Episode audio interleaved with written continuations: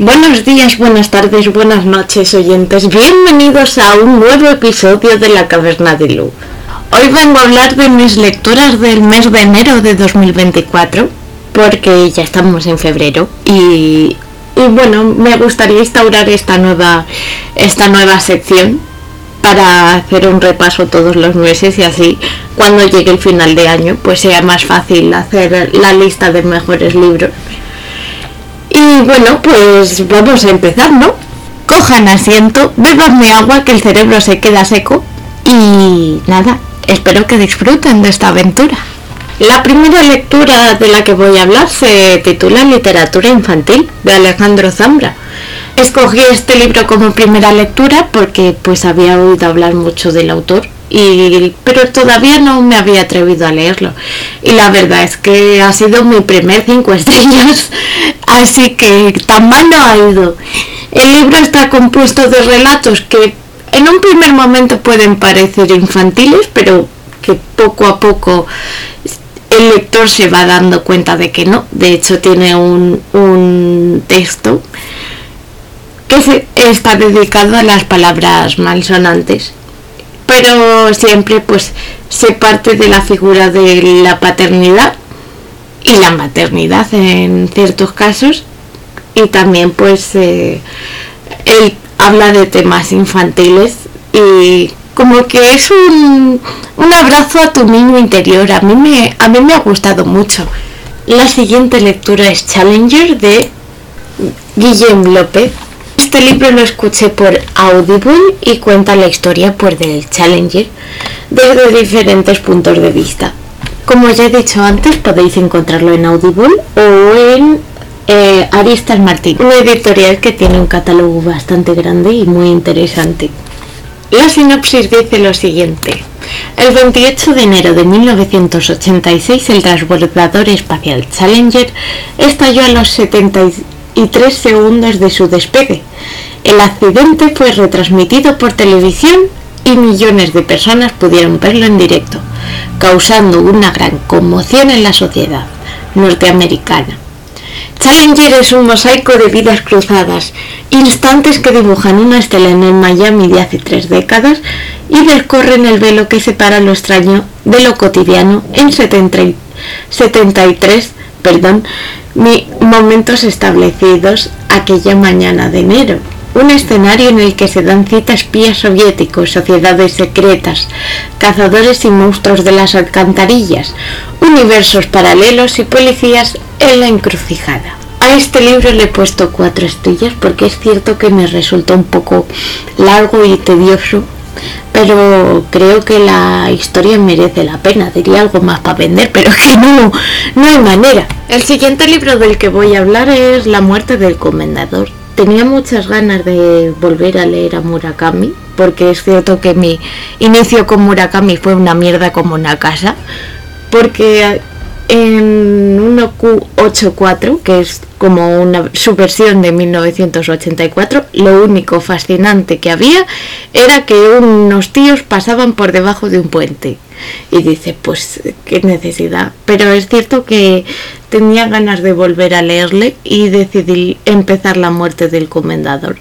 Me han dicho que no es, que no es la lectura más apropiada para para empezar, pero a mí me ha gustado bastante. La sinopsis es la siguiente. En plena crisis de pareja, un retratista de cierto prestigio abandona Tokio en dirección al norte de Japón. Confuso, sumido en sus recuerdos, deambula por el país hasta que finalmente un amigo le ofrece instalarse en una pequeña casa aislada, rodeada de bosques que pertenece a su padre, un pintor famoso. En suma, un lugar donde retirarse durante un tiempo. En esa casa de paredes vacías, tras oír extraños ruidos, el protagonista descubre en un desván lo que parece un cuadro, envuelto con una etiqueta en la que se lee La muerte del comendador. Cuando se decida desenvolverlo, se abrirá ante él un extraño mundo donde la, la ópera Don Giovanni de Mozart, el encargo de un retrato, una tímida adolescente y por supuesto un comendador sembrarán de incógnitas su vida hasta hace poco anodina y rutinaria. ¿Qué me ha pasado con este libro? Si empiezo así, creo que es mal. A ver, no es mala señal tampoco, porque es un libro que me ha gustado, pero. Pero. Es un libro largo, con muchas descripciones, cosa que realmente odio, porque creo que prima más el, que haya una acción y que la acción avance a que vaya viendo una descripción tras otra, tras otra, tras otra.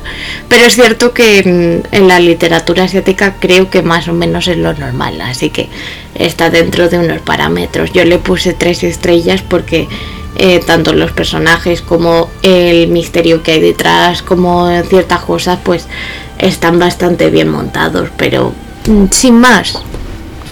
Quiero seguir leyendo Murakami, sí, con largos descansos, porque es algo denso, pero sí, me gustaría seguirle leyendo. Vamos con Muro Fantasma, una de las lecturas que más me ha sorprendido este mes de enero y que probablemente sea una de las mejores lecturas del mes, junto con otra que va a venir después. Voy a decir que es un libro rarete, de hecho ya lo vais a ver en su en su sinopsis. Este libro está publicado por la editorial Sexto Piso, que me he enamorado de su catálogo, pero soy pobre. ¿Qué vamos a hacer? Pero este libro lo encontré en la biblioteca y, la verdad es que me ha sorprendido. La sinopsis dice lo siguiente. A lo largo de sus 17 años de vida, Sylvie ha aprendido de su padre, aficionado a la historia de la Edad de Hierro, cómo vivían los antiguos britanos y también cómo morían algunos de ellos, víctimas de ofrendas rituales a manos de su propia tribu. La familia de Sylvie participa en una experiencia organizada por un profesor de arqueología para sus estudiantes, recrear en una acampada en el norte de Inglaterra la vida de los britanos, adoptar sus costumbres y adaptarse a sus condiciones de vida. A medida que pasan los días, Sylvie se da cuenta de que el afán de su padre por imitar con la mayor fidelidad el pasado pone en peligro el delicado equilibrio de la convivencia del grupo y se pregunta con pavor qué estará dispuesto a sacrificar en nombre de la pureza. Las cosas buenas que tiene este libro es que pues es un libro que es original, que no he leído nada más más surrealista que esto pero también eh, tengo que decir una pega y es que me he perdido muchísimo con la forma de narrar de la autora. Porque es cierto que te mete personajes y, y no sabes de dónde vienen y cosas así que pues a mí me han hecho perderme. Pienso que es de esos libros cuya idea está muy bien llevada, pero que quizá le falta un poco de pulir eh, ciertas cosas para que sea un libro redondo y completo. Este mes también he empezado con los cómics Marvel, pero he empezado a mi manera porque yo voy por libre, soy así de, linda y de estupenda. Y me he leído La dinastía de M porque es cierto que Wanda es un personaje que me flipa y me encanta.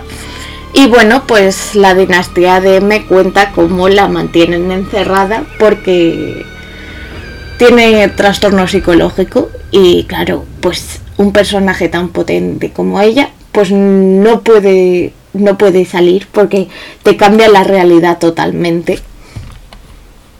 En esta serie de cómics, tanto los Vengadores como en la Patrulla X tienen que hacer la frente y bueno, es un libro, es un cómic, perdón, es que como a veces hablo de libros y otros de cómics, pues me lío un poco. Es un ejemplar maravilloso. El, el dibujo me ha parecido una maravilla porque se nota el cariño y el mimo que hay. Y la verdad es que a pesar de que me ha parecido un dibujo un poco grotesco, es cierto que, joder, la, historia lo merece. El siguiente libro del que voy a hablar es Descontento de Beatriz Serrano. Un libro que de verdad, si estáis en momentos de... Bueno, no sé si es bueno o malo. Si estáis en momentos de duda y de intriga por vuestro futuro, leeroslo porque os vais a sentir plenamente identificadas con la mierda de cosas que dice. O sea, creo que es un libro con el que me he reído muchísimo y la verdad es que pues con todos los personajes he, sentido esa identificación de no saber qué hacer con mi vida que es una cosa que me está preocupando ahora, pero bueno, he, sentido, he sentido esa identificación con eh, ciertos temas que trata la autora y creo que es un libro que merece la pena. Es un libro al que le he puesto cuatro estrellas porque hay cosas que me han chirriado, pero que realmente, pues, una novela entretenida. es una novela entretenida que no deja indiferente a nadie y que a mí me fascina, desde luego. Y vamos con Boca Besada de Juan del Val, porque es un libro al que le he puesto una estrella. Yo lo siento mucho, pero, pero no sé qué costumbre hay de que esta gente haga libros eh, y sea famosa y tal, porque es que lo siento mucho, pero para mí son una mierda como, como un piano. O sea, eh, Boca Besada es como empieza siendo un thriller o una novela en la que el protagonista está como perdido con su vida y cosas así. Pero es que acaba metiendo escenas de sexo cuando realmente no importan y, cosas y escenas súper grotescas. Que, que claro, yo tengo la sensación de que este libro pues no se ha revisado como tal o realmente sus amigos le han dicho a la pública y cosas así porque madre mía. Y está bien que haya gente que intenta escribir y tal pero no sé me da la sensación como que son historias muy muy vacías que a ver tampoco busco algo que me cambie estupendamente la vida sabes pero pero me da la sensación de que son historias muy muy vacías y meter el gore a saco para, para decir, pues ala, eh, públicame esto con Planeta, que es con quien lo ha publicado. Vamos con uno de los últimos libros que se llama La plegaria de la calle. Y esta novela es una... Yo la encajaría dentro de la fantasía. Y es una novela que me ha gustado, pero que no ha llegado a, entrarme del todo porque había muchas, como muchas razas y gente muy perdida por ahí. Es una novela que escuché en, en audiolibro, así que pues obviamente pues tampoco puedo decir que el libro sea feo o cosas así porque no lo he comprado, pero pero no sé, la forma de narrar que tiene el autor es como mm, que llega un momento en el que te pierdes de tanta información que hay y está muy bien que metas información explicando cosas de explicando cosas de tu mundo de fantasía, pero por favor, mete también explicaciones, ¿sabes? Entonces, pues es una novela que me ha gustado, pero tiene tres estrellas porque me ha entretenido, pero no le daría más. Y bueno, hasta aquí mis lecturas de enero. Espero que os haya gustado y recordad que podemos estar en contacto desde Evox y Spotify y también por redes sociales, pues la Caverna de Luz tiene página de Facebook, tiene página de Twitter y tiene página de Instagram. Seguidnos. Chao, chao.